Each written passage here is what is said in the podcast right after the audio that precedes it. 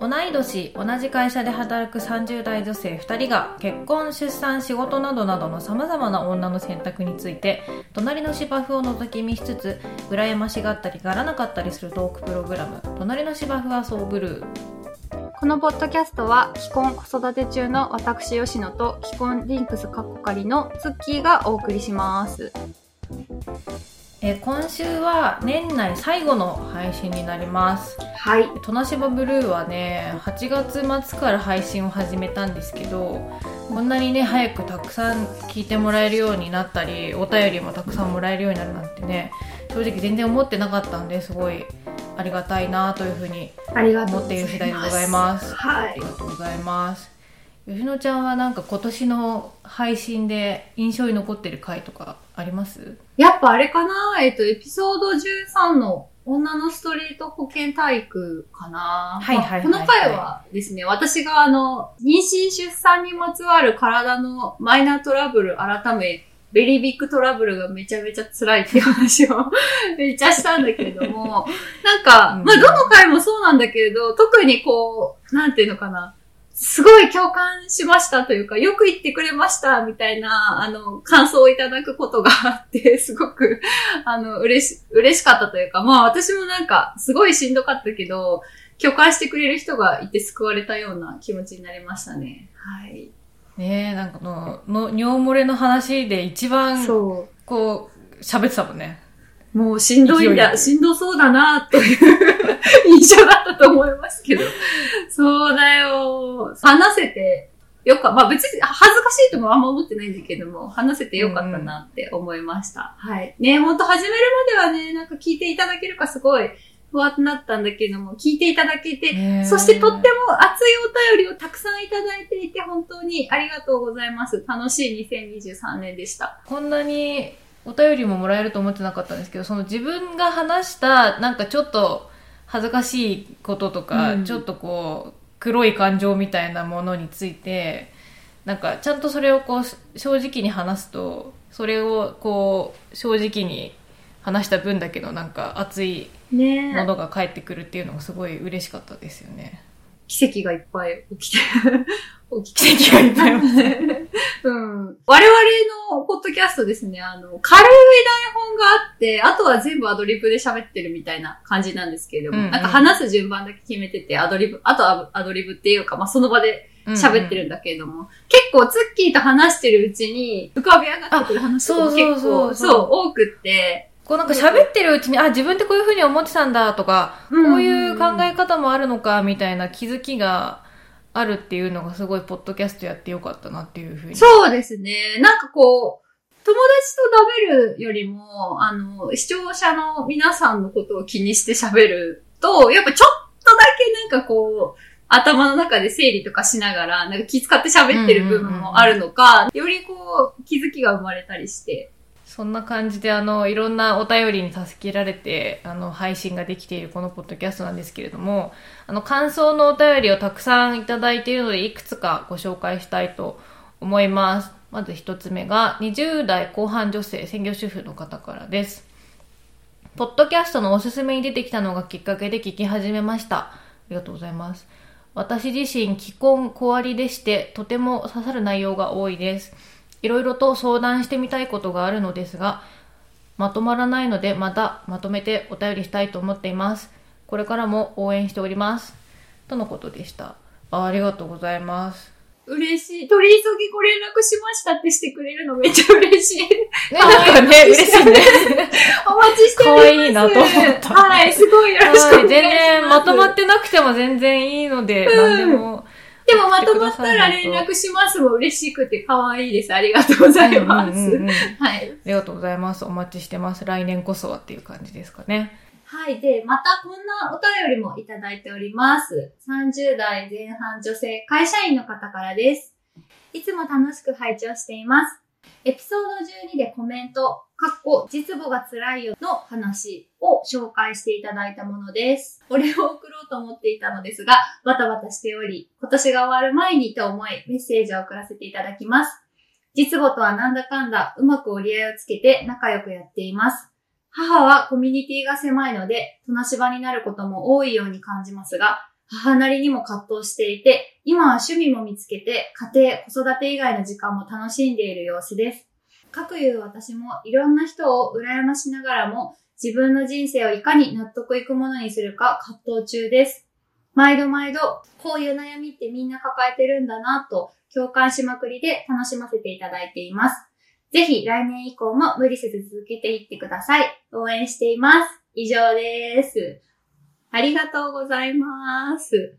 ありがとうございます。この方、あの、お便りくださった方、あの、結婚して海県外に出たけど、母が帰省するたびに近くに住めばいいのにとか、近くに住んだら孫の面倒を見てあげるのにとか、こう、寂しさを押し出してきて、ちょっと、どうしたらいいか困ってしまっているみたいな、そういう母親のこう期待にも応えてあげられない自分はちょっと親不幸なんじゃないかみたいな風に考えているっていうお便りをくださった方ですかね。そっか、なんかこう変化があったんですね、すごく。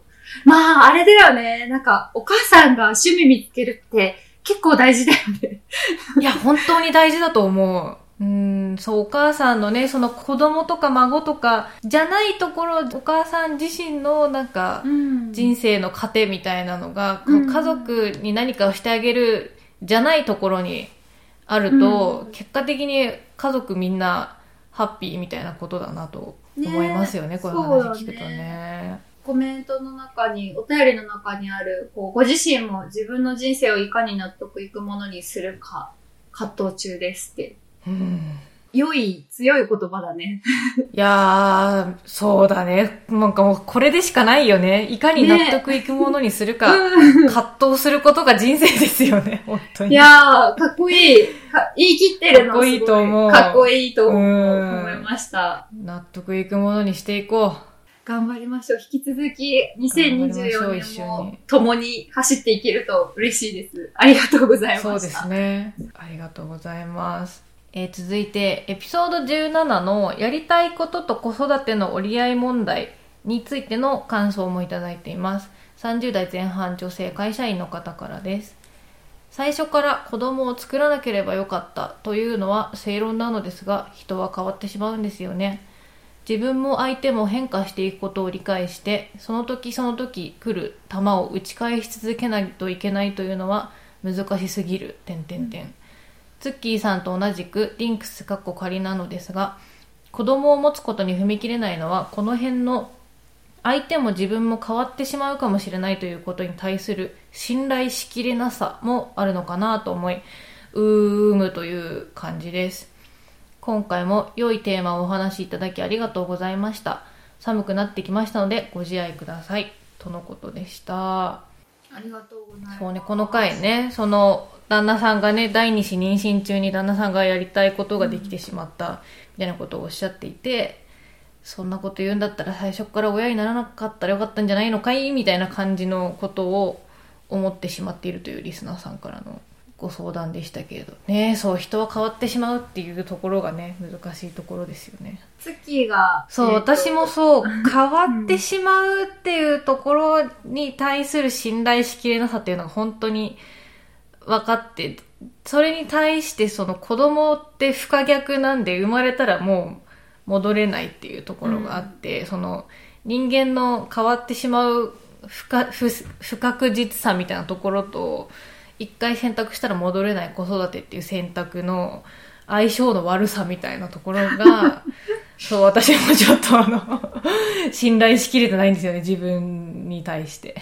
なんていうのか、噛み締めたお便りを、か 噛み締めたいお便り、噛み締めたいお便りを、えっ、と、ありがとうございます。私も最近、まあ、例のごとく、あの、いつも通り夫と爆喧嘩して、こいつ変わんないんだ、マジで、みたいな感じで。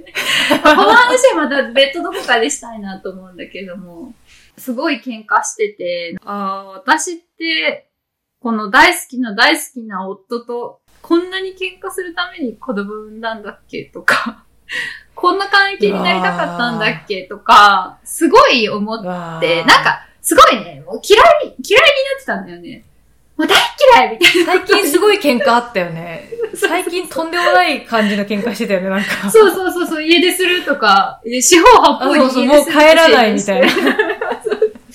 飛ぶと、飛飛ぶことを、そう、初めて、あの、飛ぶってことをしたんですけど、あ その連絡をせずに帰らないみたいなこと、家出るときに、15時ぐらいには帰るよって言いつつ、前日までは行ってたんだけど、朝家出る瞬間に、今日は帰りませんって言ってきた。なんか事故にあったとか思われる言うは言ったんだ。そうそうそう。そうね、そうね、それはそう。そう、言うは言ったんだけど、心構えをさせずに飛んできた っていうとかやってたんだけど、何やってんだろうみたいになっちゃって。そうだね。いつまでやんだよ大好きだったはずなのに、みたいな。子供への執着が強くなり、夫への憎悪が強くなり、みたいな。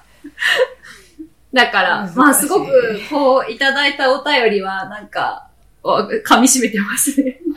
そうなん、そうなんだよなって。まあもちろん私は子供作んなきゃよかったとかも、まあ思わないんだけども、でもその、それって私がすごい絶対に欲しかったみたいな、なんかそこに対する迷いがなかったっていうだけの話で、そうだね。あったとしたら結構、なんだこれってなるし、絶対に欲しかったっていう確信があった。自信が、私は子供を持って、もう幸せなはずっていう確信があったのに、全然幸せじゃない瞬間もいっぱいあったりして、うんうん。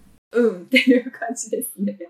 すいません、まとまらないんだけど、この話ってこういう、うーむっていう話なんだよね。そうだね。この話がまとまったらみんな悩んでないからね、本当に。ちょっと引き続き、あの、我々、トナシバブルーメンバーは、あの、この話に向き合っていきますので、ちょっと、そうですねね。とりあえず今日をやり過ごすという感じでやらせていただいてるね、本当に。何も解決はしません。そうだね。細かい心境の変化を、こう、話していけるといいかもしんないね、これからもね。そうだねまこういろいろ白黒何かがつくわけじゃないからね。飛躍せずに変遷をリスナーの皆さんとこう共有しながら行きましょうか。では、最後になりますね。お便りの紹介最後になります。前回のエピソード18、このコンプレックスと生きていく回の感想もいただいております。ツッキーさん、吉野さん、こんにちは。今回も大変楽しく拝聴しました。いつも興味深いテーマをありがとうございます。人には人の地獄があるというのは大変わかります。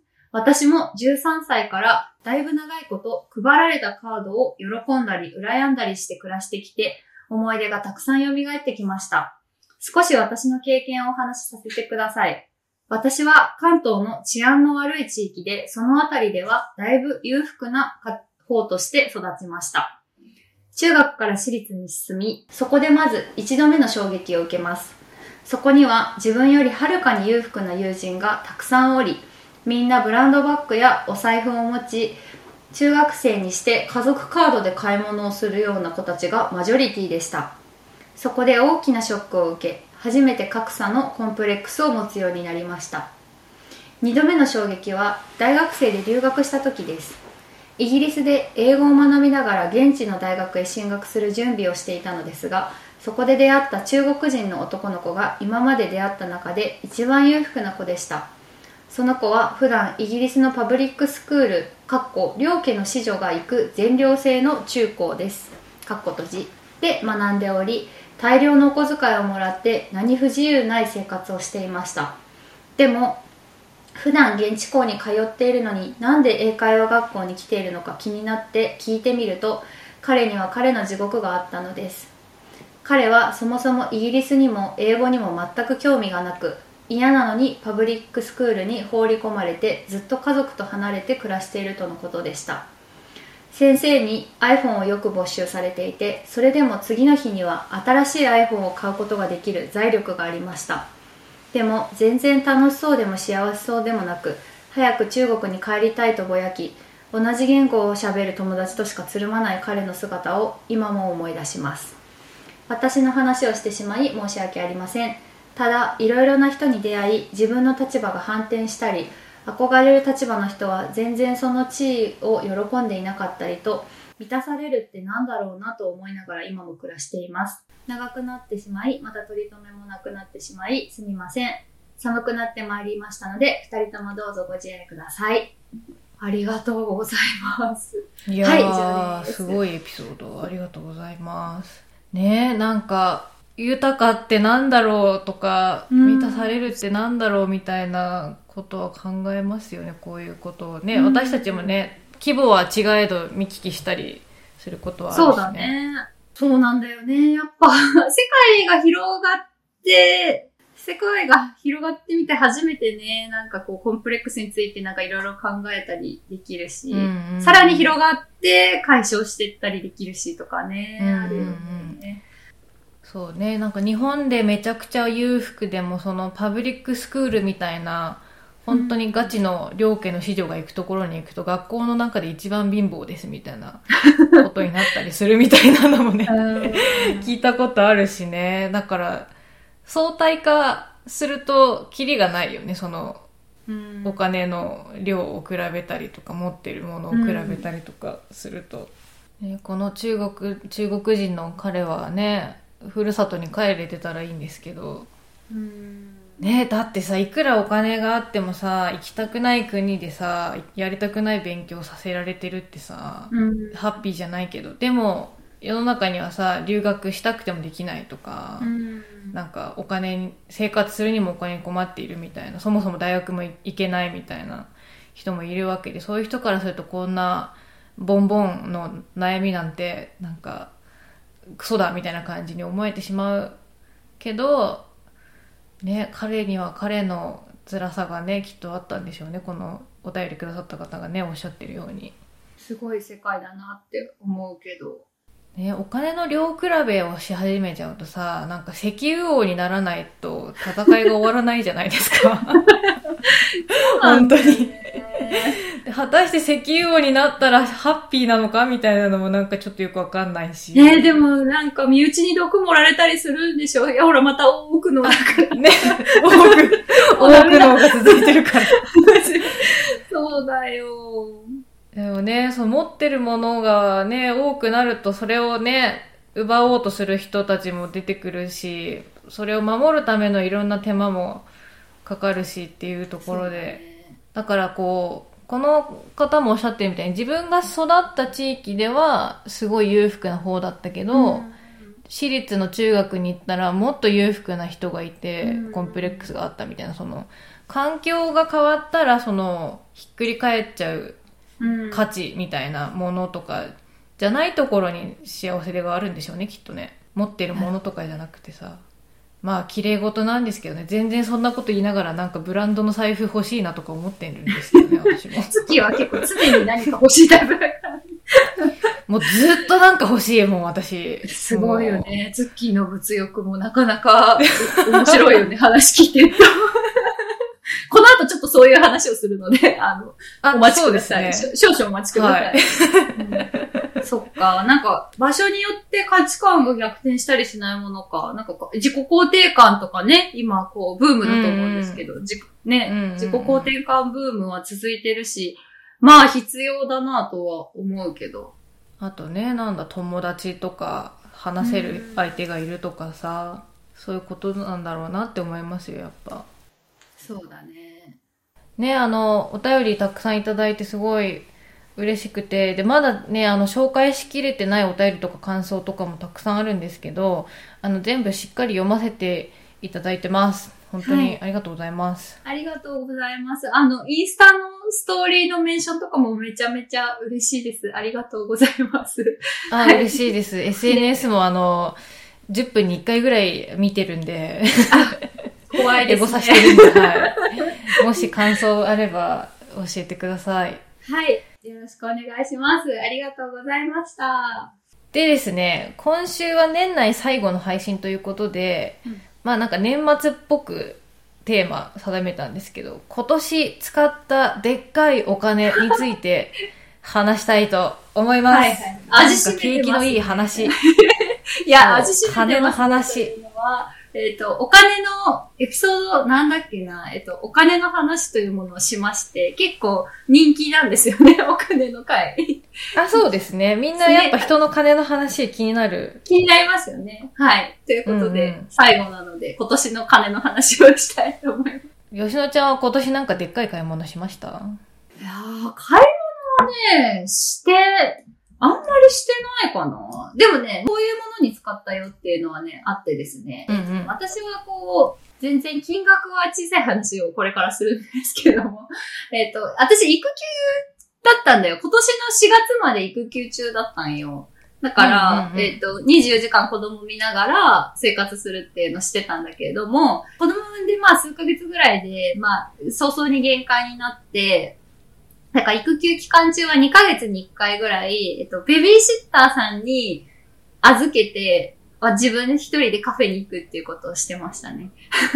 えー。でしょいいじゃないのよ。いいお金の使い方。いいお金の使い方、贅沢だよね。すごい贅沢だなって思ったんだけど、まあ、3時間だけ預けて、で、まあ、お昼寝時間とか重ねて、だいたい、何？もう、0歳の時って結構お昼寝もたくさん取るから、お昼寝時間に合わせて、まあ、寝てる間に、えっ、と、赤ちゃん見ていただいて、3時間だけ預けて、お気に入りのカフェ2軒はしごして、ケーキ合計で3つ食べて、ドリンク3杯飲んで、お腹タップタップ、血糖値爆上がりになって帰ってくるみたいなことをしてましたね。食えるだけ食っとこうみたいな感じで、ね、食えるときに。そうそうそう。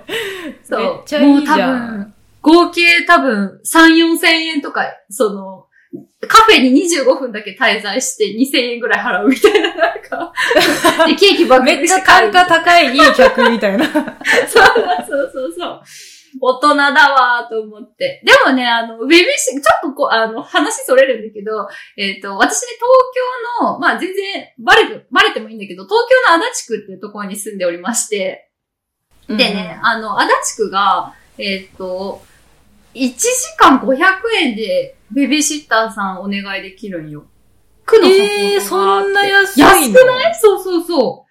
え、じゃあ3時間預けて1500円ってこと？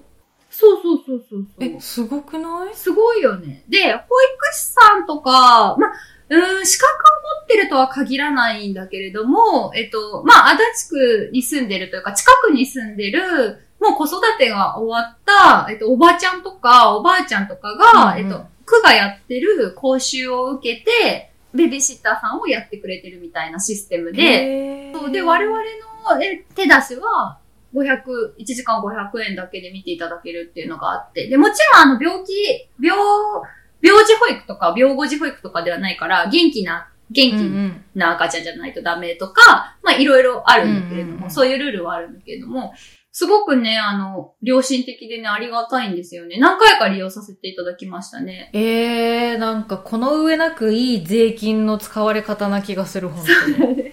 そうなんですね。あのね、民間のベビーシッターさんの補助が出る、えっ、と、自治体とかも多分あると思う。割とあると思う。うんうちはね、それがあるから、民間ベビーシッターさんの補助とかは多分出ないんだけれども、で、まあ、ぶっちゃけ保育園行ってからは、まあ、保育園があるから全然使ってな、ないから、あの、育休中しか使ってないんだけれども、あと、あれかな？やっぱベビーシッターさん、あの、指名とかができないから、あ、人見知りとかしない0歳児のうちしか、まあうちは使えないかなって感じではあったんだけど、あ、民間と違うから、ランダムでいらっしゃるっていうことね、シッターさん。そうだね。まあ指名できるのかもしれないけど、絶対にこの人とかは全然できない感じ。うんうんだからまあ、なんていうのか、誰にとっても使い勝手がいいものって感じではないけれども、その当時は、なんか限子育て限界になってる私がカフェ行くために、お昼寝時間3時間優しく見守っといてくれるっていうのは、もう本当にありがたかった。いやー、いい。え、でも2ヶ月に1回って言った？2ヶ月に1回。えー、なんかもう週1でやんなよって感じ。そうだよね。いや、今の私だったら週一でやんなよって思う。もっとジャブジャブ使えよって思う。ジャブジャブ使いなよ。いや、でもいいお金の使い方。はい。あとは、あの、言うまでもないですけども、大奥税関外が私の2023年のお買い物でした。いや、最もいいお金の使い方その2ですよ、これは。はい。1万4000円で、あの、済むので、ぜひ皆さん、すごくいいですので、はい。一家に1セット欲しいですね。紙で買っときゃよかったなって思った。そうだね。紙、紙いいよね。私将来息子が読むかなと思って。まあ、夫と私が読むから紙で買ったんだけど、まあ、紙で欲しいよね、うんうんうん多くて。わかるわかる。そう、私電子で買っちゃったからさ、はいはい紙でも欲しいなとかね。まあ、電子は電子ですぐ読めますから。いいですよ。ね、うちスラムダンクと大奥と、みたいな感じで、紙であるね。結構ね、名作漫画家にある。でうちもうね、紙の漫画とか本でね、あの床が抜けそうなんですよ、うち本当に。ああ、ツッキーそうだよね。あの、本棚に入れてたら、そう、本棚に入れてたら、本棚のなんか底がたわんじゃって、なんか曲劇、曲劇細工みたいになっちゃったから、もう今床に置いてます。え、でも、ツッキーなんか本読む部屋みたいなのあるじゃん。いいよね。そう、あれね、あの、うち、ロフトがあって、ロフトというかなんか、屋根裏というかなんか、うんうんうん。2階、天井低めの2階みたいなのがあって、そこにこう、使ってない、あの、季節物の家具、まあ扇風機とか、うんうんあとスーツケースとか置いてるんですけど、それでも全然場所が余るから、あとうち夫もめっちゃ本持ってる人だから、うん。我々の蔵書をすべてそこに置いて、本読む場所にしようっつって、なんか本読みスペースみたいにしたんですけど、あの、うん盲点があって、あの、冷暖房がはい2階、っていうかロフトのとこないんで、あのね、入れる場、入れる時期がすごい少ない。夏は真暑くて冬寒いの冬。が無理ってことか。盲点ですね。そうなのだから、あそこはなんか図書館的ななんかブックオフ的な立ち位置になっていて、本取りに行く場所みたいになっちゃってるんで、ちょっと来年はあそこの場所の活用をもうちょっとしたいですね。あそこでね。あったかくして。夫婦でゆっくり読書をする時間などを取れたらと思うんですいいなが、図書部屋絶対作りたい。じ現実はもうね、ずーっとヨギボーに寝っ転がって、あの、ショート動画見てるんで、ダメです。はい。全そういうこ然ともありダメです。ます。ツッキーの2023年のベストバイは何ですか？いや、私は金を使いましたよ、今年、本当ちょっと全然使ってない人がいたんで、使ってる人いて安心した。よかった。よろしく。と、吉野ちゃんの、あの、すごく価値のある金の使い方に反して、私は本当にただの浪費なんですけど、いやいや。今年、今年あの30歳になったので、30の節目にずっと欲しいなって思ってた、あの、カルティエさんのピアスを買いました。あの、すごい。トリニティシリーズっていうのがあって、はい。なんか3連になってるんですよ。30だからなんか3連ってなんかいいなみたいな、それバカみたいな理由なんですけど、買いまして、で、しかもあの、今年貴金属の値上げがすごかったんですよ。そうだね。物価上昇に伴って、もうなんか、うん万とか、十何万値上げみたいなのが全然あったので、その前に買わないと、もうなんか全然予算外れちゃうみたいな感じだったんで、はいはいはいはい。買うぞって思ってたんですけど、実はですね、あの、うちの会社に吉野ちゃんを転職してもらったじゃないですか。まあ、してもらったっていうのもなんかおかしいんですけど、したんです私が誘って、そう、私が誘って、吉野ちゃんがうちの会社に入ったので、あの、リファラル手当というものが 入りまして、お互いに二人とも。お互い、そう、あの、美容院紹介したら、紹介した人もされた人も割引になるみたいなスタイルで、あの、自分の会社に知り合いを引き入れたら、引き入れた人も引き入れられた人もお金がもらえるシステムなんですよ、うちの会社。あの、ベンチャー企業よくあると思うんですけど。よくある制度ですね。はい。あ、そうそう。その手当がですね、あの、まとまった額がいただけたんで、それはあの、足しにしてカルティエのピアスを買いました。おめでとうございます。そういえば入っのおかげで買いました。いや、入ったでしょ同たじ額が入ったははずよ。嘘ほら、こすぐ、すぐ消えた。すぐあ溶た。もらってすぐ溶けた。あれだな、すぐ、なんか、今までの金と一緒くたに立って、なって忘れてたな。忘れられるのがすごいね、あれ。確かにね。いつ入るかな？いつ入るかな？って思ったんし。なんか今月多いなっていう月が多分一月だけあった気がする。よかったです。私がもたらした種でした。私とツッキー。がお互いにもたらしていただだきました。はい、もたらした。ありがとうございます。いや、私こそ、あの、転職先を紹介していただきありがとうございました。はい。ラッキー。ウィンウィンとラッ呼くのはね、このことですね。すキーいい年でしたね。はい。はい。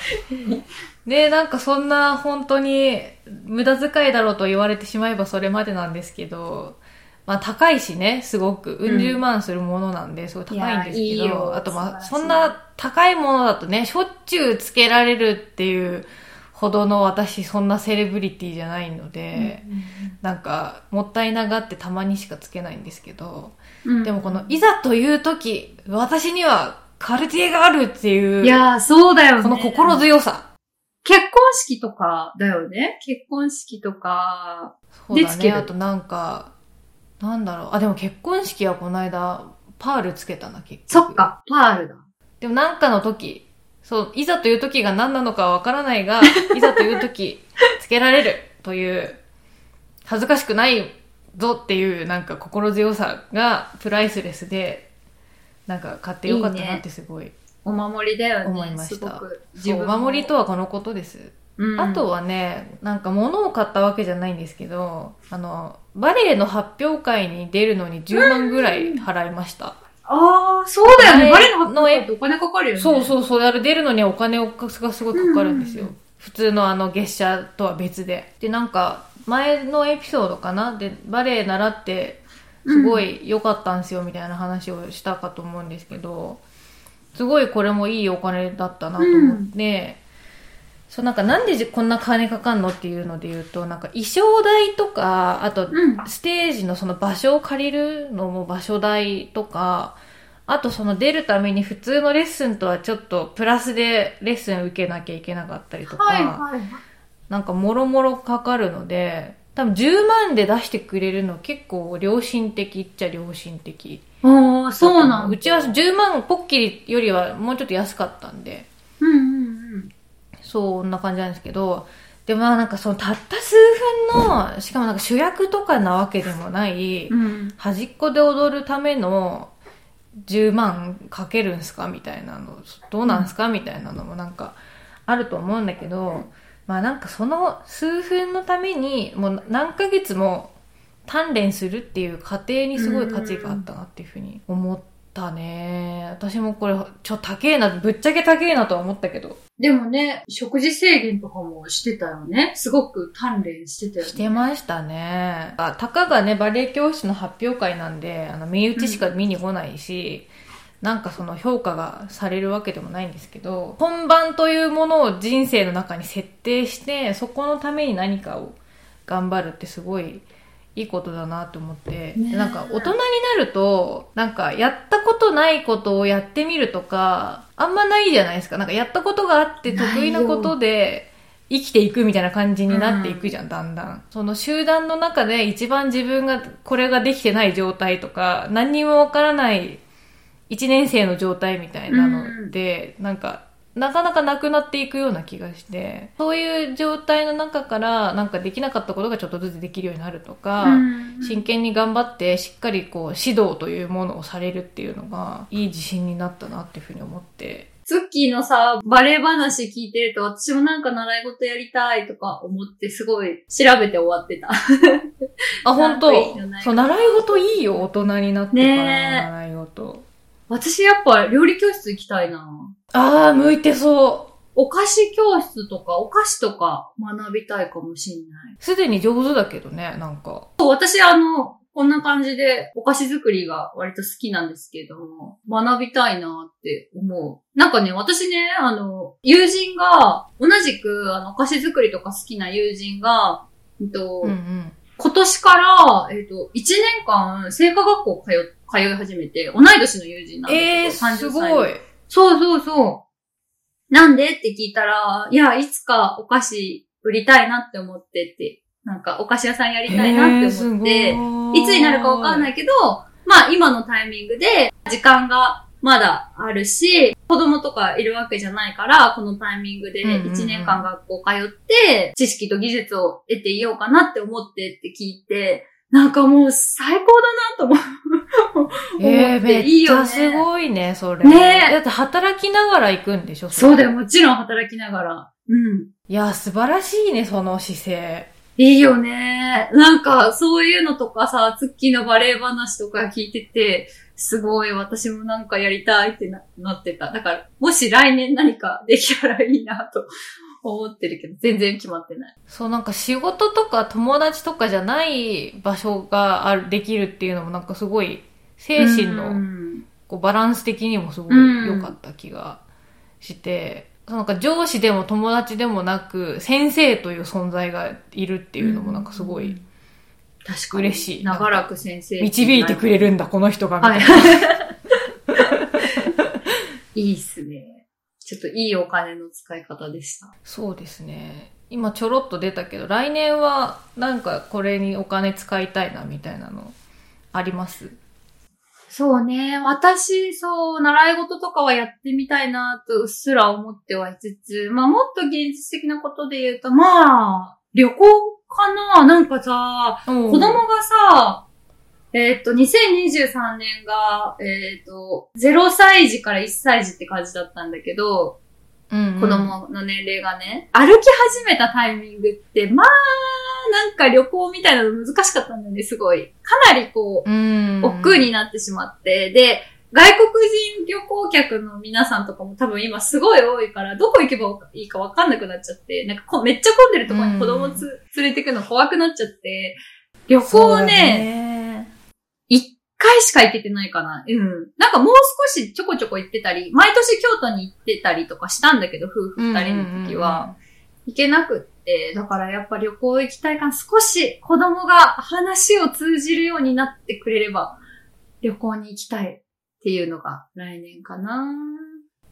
なるほどね。あと今年ね、あなた行こうとしてた旅行がなんか子供とかそう家族の風で潰れた、全潰れ違うよ。私のコロナだよ。私、まあ、あの、あなたか。えっ、と、そう、今年は、今年は夏に、えっ、と、えっ、と、千葉の蘇我で開催されたロッキンジャパンのハロプロデーに、夫婦二人で行くっていう風に目論んでて、チケット完全に買ってたんですけど、私がコロナになって行けなかったんで、あれだ！あれが、の元凶になって旅行行く気失せてたんだ。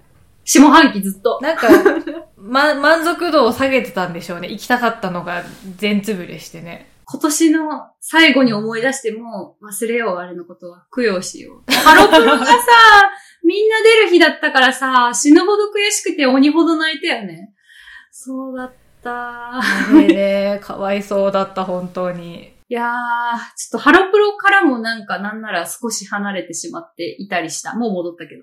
まあ、忙しかったもんね。ねえ、そうだね。そうだそうだ。じゃあもう、あのロッキン行けなかったことは忘れて、来年はもう少し、えっ、と、家族3人で、もう一人でも二人でも、家族3人と一人で遊ぶのと二人で遊ぶのもいっぱいしていきたいと思います。素晴らしい。なんかね、女子旅行きたいみたいなこと言ってたもんね、なんか。そうそうそうそう。行きたいと言えるようになったみたいな。そうそうそうそう。女友達と韓国やら京都やらにも行ってみせます。行きましょね。あとはあれかななんか来年じゃなさそうだけど、私はちょっと家が欲しくてですね、ずっと。う。出たーでけー家欲しいね。まあ、この話はまた、ねどっかでしましょうか。持ち家問題。ね持ち家か賃貸か問題かは。ツッキーもなんか言いたいことありそうだけど。家かー何にも考えてねーっていうのが正直なところなんですけど。まあ、諸説ありすぎてね、もうひ、なんか、どっちがいいとかないからね、多分ね。うーん。私は来年何にお金使いたいかななんかありますか？まあ、これでいいやって思って使ってるものっていっぱいあるじゃないですか。はいはい。なんか、身の回りのもの。はいはい。服とか。とかとか。昨日断捨離したんですけど、うちの中を。うんうんで、私のなんかクローゼットの中とかもなんかこういろいろ見てたんですけど、なんかすごい昔に買った古着屋の黒いなんでもないなんかベルトうん。うん。があって、それ多分サイズ間違ってるから自分でこうハサミでこうグリグリ無理やり穴開けて 使ってるベルトなんですけど、はい。まともなベルトがそれと、なんかすごいファストファッションのなんか、ワンピースなんだかなんだかについてきた付属品のベルトみたいなのしかなくて、はい。あ、なんかこれのどっちかで締めてんのよくわかん、なんか、なんでこれ使ってんのかよくわかんねえな、みたいな。あるいっぱいなな。そう、なんでこれ使ってんだろうみたいなのが思っちゃって、はいあ、なんかこういうなんかクソどうでもいいもので周りを満たすのをやめたいっていうふうにすごいなるほど。そう。だからそういうなんだろう、どう、一旦これでいいかなみたいな感じで使ってるものを、なんかちゃんとしたものたちに変えていきたいなっていうのが来年のお金の使いどころかなと思います。いいね。丁寧に選ばないとだしね、そうなると。そうなんだよ。そんなものだらけだなうち。いや、ほんとそんなものだらけなんですよ。身の回りを見渡して。いい、いいものとは限らず、まあ、納得しているものにしていくあ、そうそう、納得してるもの、なんか高いもので満たしたいわけじゃなくて、うんうんうん納得してるものがいいよね。なんか、本当なんか理由もなく使ってる、一旦これみたいなやつ、やめたい。なんかあの、スウェットとか。確かに。日々、でも一番毎日着てるから、スウェットとかさ、一番毎日着てるものがなんかどうでもいいものってなんかすごい、ダメなんだろうな、みたいな気がして。いやなんか下着とかもさ、すごい伸びきってるユニクロのやつとかだからさ、ー、そうだね。あなんかこういうところから人格が形成されるのかもしれないとかなんかすごいい。や、ちょっと今晩私、断捨離します。服の断捨離することにします。やってなかったなって、今、服、服以外の断捨離は結構してたんだけど、服の断捨離してなかった。今すごい、それにヒリヒリしながら後半聞いてたから。やんなきゃ。やんなきゃ。もう、本日は22日でございます。やんなきゃね。はい、やる。やるやる。捨てよう、どうでもいい服を。捨てよう。あと、あれだね、私の場合、来年は超現実的な話をすると、保育料が値上がりしてしまうので、ちょっとだけひもじくなる予定。結構上がるんじゃないかななんえか、、保育料って上がるの？上がるよというか、収入、無知。無知。いやいや、知らないよ、こんなん。私だって理解するの時間かかったもん。あの、収入によって保育料って変わるから、あなたが復職したから上がるということですか？そういうことですね。で、どう、どういうことかって稼ぎが増えたからということですか？そう、あの、常に、あの、去年とか半年前とかの収入が見られてたりするんですよ。で、はいはい今年令和5年だったでしょ？令和5年の、えっと、前半は、まあ4月から8月、9月、10月ぐらいまで、ちょっとわかんないんだけど、えっと、令和5年度の前半は、私が働いてた時の保育料だったのね。はいはいはいはいはい。で、令和5年度の後半、秋以降とかは、えっと、私が働いてなかった時の、の収入を見られてる保育料だったの。あ、なるほど、そういそうなんかバグみたいな感じなの。そうそうそう、バグみたいなことが起こんのよ。で、まあ、バグじゃないんだけど、あの、そうしないと、うんうん多分しんどいんだけど、で、ついに来年、令和6年度からは、えっと、私が転職した後の保育、収入を見られた保育料になっちゃうから、はいはいはいはい。一回下がったものがまた上がる回ってことね下がったものがまた上がっちゃうから、チェって思いながら、でもまあ、その価値はある、あの、保育保育士さんたちには本当に感謝していて、その価値はあるから別に全然気持ちよく払うんですけど、まあちょっと、ひもじくなりますっていう、そういう事情もあある。月額、月額サブスクみたいな感じだもんね。すごい高い。そうだよ。うんまんだよ。そう、保育料高いんだよね。つうか、長野高いよ。マジで？長野めっちゃえ、高い。田舎だから安い。いとかないの？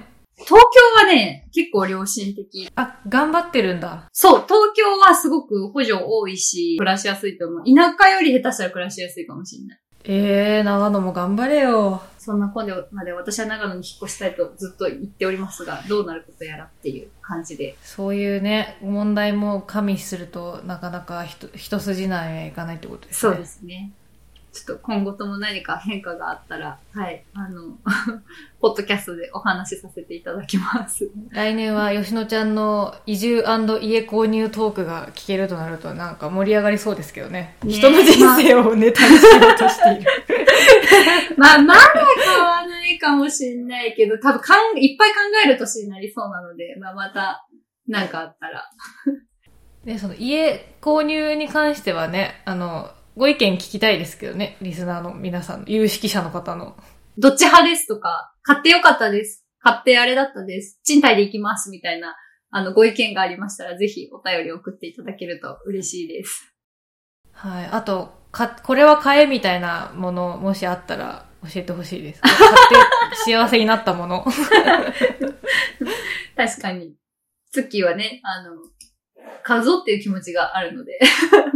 そうそう。あと、あの、子育て中にこれを買ってよかったみたいなのとかもね。なんか、これを、こういうお金の使い方をしたらすごい幸福度上がりましたみたいなのも。んうんもしあったら教えてほしいですね。はい、聞きたいです。よろしくお願いします。はい。よろしくお願いします。じゃあ今週はそんなとこですかね。はい。お聞きいただきありがとうございました。このポッドキャストは毎週水曜日に新しいエピソードを更新予定です。だいたい毎週更新できるように、大変な時は無理せずサステナブルに頑張りたいと思います。Apple Podcast、Spotify など主なリスニングサービスで配信しています。Apple Podcast でお聞きの方は5段階評価とコメント、Spotify でお聞きの方は5段階評価とフォローをしていただけるととっても励みになります。エピソード通知もお忘れなく。感想は、ハッシュタグ、となしばブルーで投稿していただけると嬉しいです。企画の参考にもさせてさせていただきます。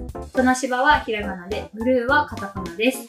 また、概要欄にメッセージフォームがありますので、そこから質問や相談なども受け付けています。このポッドキャストの X、インスタグラムアカウントもありますので、隣の芝生はそうブルーで検索して、ぜひフォローをお願いします。それではまた来年ですかね。また来年、良い。良いお年を